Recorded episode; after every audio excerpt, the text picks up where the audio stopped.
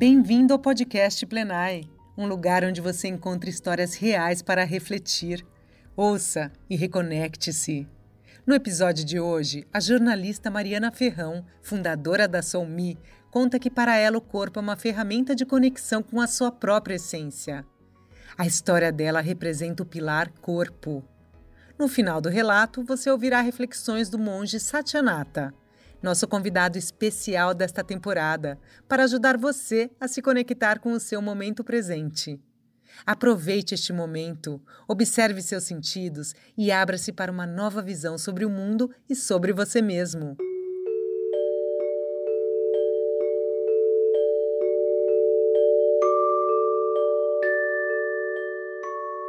Quando eu era pequena, minha mãe me chamava carinhosamente de Brutamontes.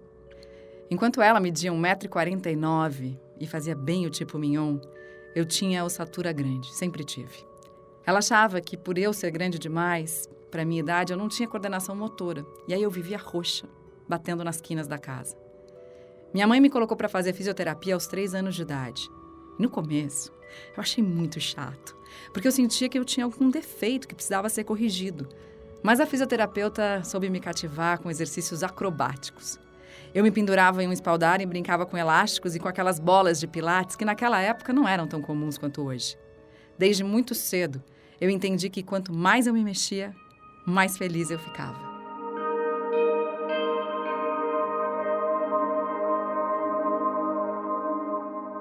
Como muitas mães, a minha mãe fez a tentativa de me matricular no balé clássico. Eu devia ter mais ou menos uns três, quatro anos. Posso dizer que eu odiei. Primeiro, porque eu não era flexível como as outras meninas. Segundo, porque eu tinha muito cabelo. E minha mãe, muito pouca paciência. Fazer um coque e enrolar aquela redinha em volta desse cabelo todo era um parto. Por fim, naquela época, as professoras também faziam a gente enrolar uma faixa na cintura. E eu tinha barriga. Então aquele pano ficava me apertando. Era horrível. Definitivamente o balé não era para mim. Por indicação da fisioterapeuta, eu mudei para dança moderna. E aí, aí eu me encontrei.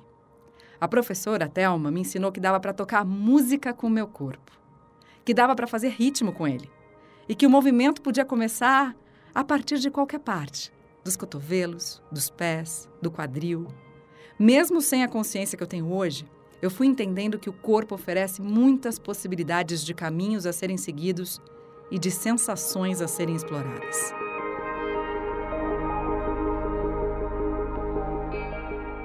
Aos 15 anos, foi a vez da dança de salão entrar na minha vida.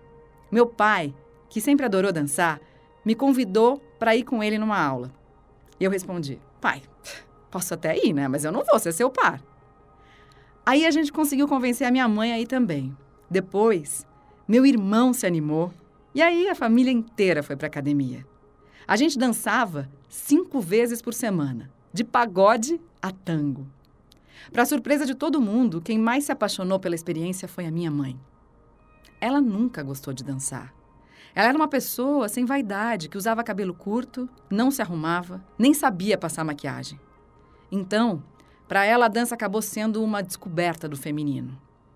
Para mim, o grande aprendizado foi o de me deixar ser conduzida.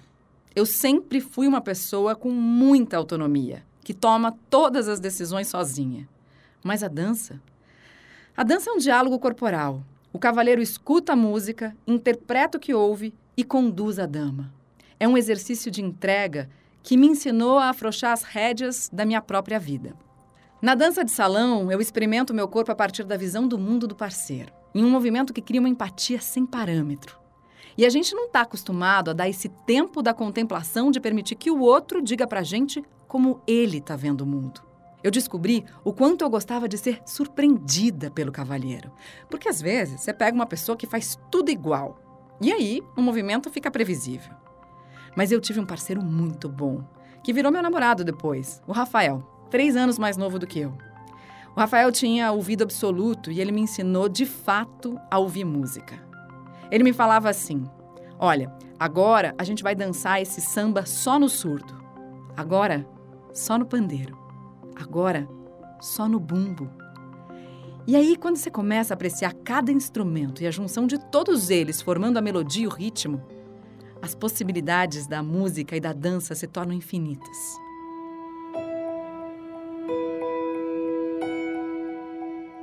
Mas aos 20 anos eu deixei a dança de salão depois que a minha mãe faleceu subitamente de um AVC aos 48 anos. Ficou muito pesado para a gente ir à academia, porque a gente se lembrava muito dela.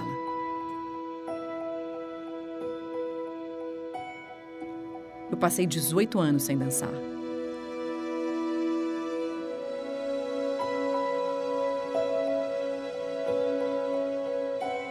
Eu só decidi voltar por uma tentativa de resgate da minha sensualidade. Depois do meu primeiro parto, uma cesárea, a minha barriga perdeu a forma e ganhou uma cicatriz. Por causa da dança na juventude, eu tinha uma consciência de ficar o tempo todo com o abdômen contraído. Mas a cirurgia cortou sete camadas de músculo e deixou o abdômen bem frouxo. Eu tentava contrair a barriga, mas ela não respondia. Não respondia ao meu comando. Aquela sensação era horrível. Eu não reconhecia mais o meu próprio corpo e, para piorar, eu tive depressão pós-parto.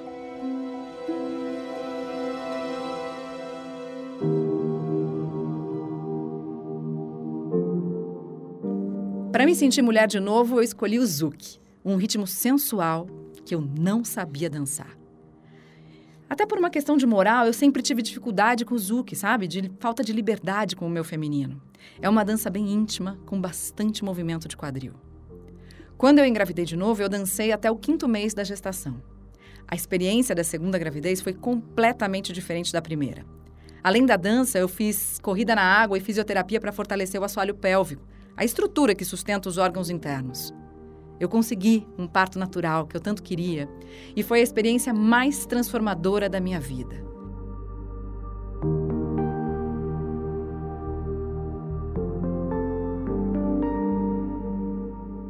Eu sempre tive na cabeça que eu não ia sair da Globo antes de fazer a dança dos famosos.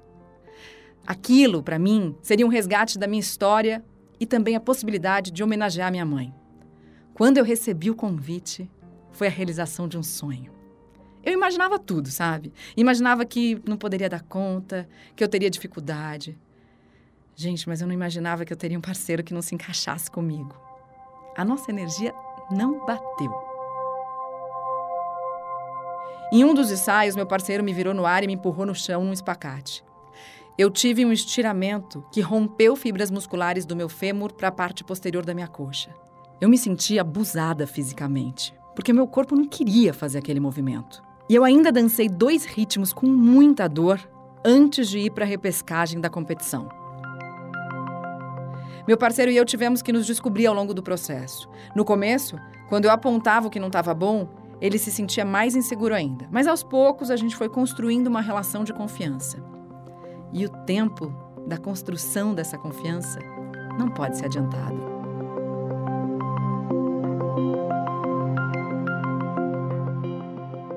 A gente teve um jantar em que cada um conseguiu dizer exatamente o que estava sentindo e o que incomodava no outro.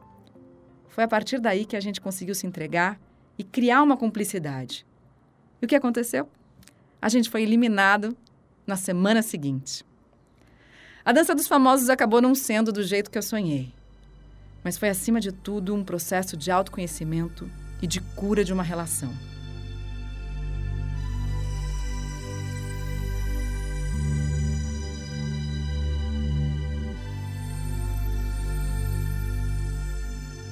Três meses depois, quando eu pedi demissão da Globo, fui fazer uma aula de dança com a minha professora de Marta Graham, dança moderna, a Cláudia.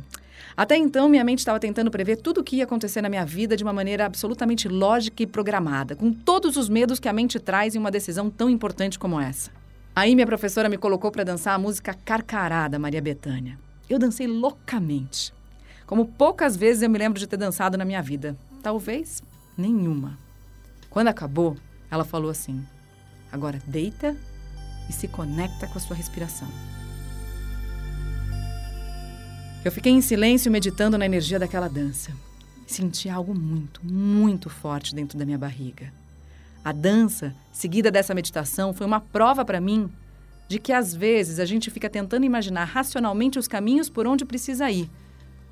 Mas na verdade, o corpo tinha me mostrado que ele tem muito mais alternativas do que a mente é capaz de conceber. E eu entendi que aquilo ali era um retrato da vida. A vida tem caminhos impensáveis. E não adianta a gente tentar controlar. Eu tinha que ir no fluxo, assim como eu tinha ido no fluxo da música.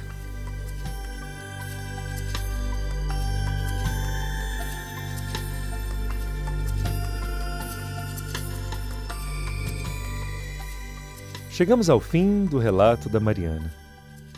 O descompasso com o corpo é quase um descompasso com a música da vida. Se a gente vive somente no estado mental e negligencia o material, por exemplo, fica fora de ritmo. A Mariana até praticava exercício e seguia uma alimentação correta, mas durante um tempo não ouvia o corpo, no sentido de conhecer como ele funciona.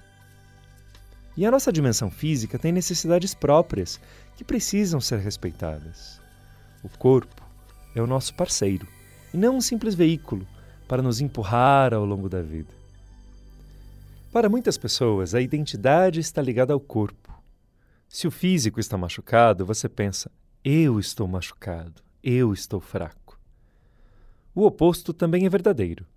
Quando você se nutre bem, dorme adequadamente, pratica exercício, então pensa: eu estou bem, eu sou forte. Na verdade, as pessoas mais equilibradas percebem que a identidade é um estado de equilíbrio entre físico, mental, emocional e alma. Quando essas quatro dimensões estão em harmonia, temos uma identidade plena.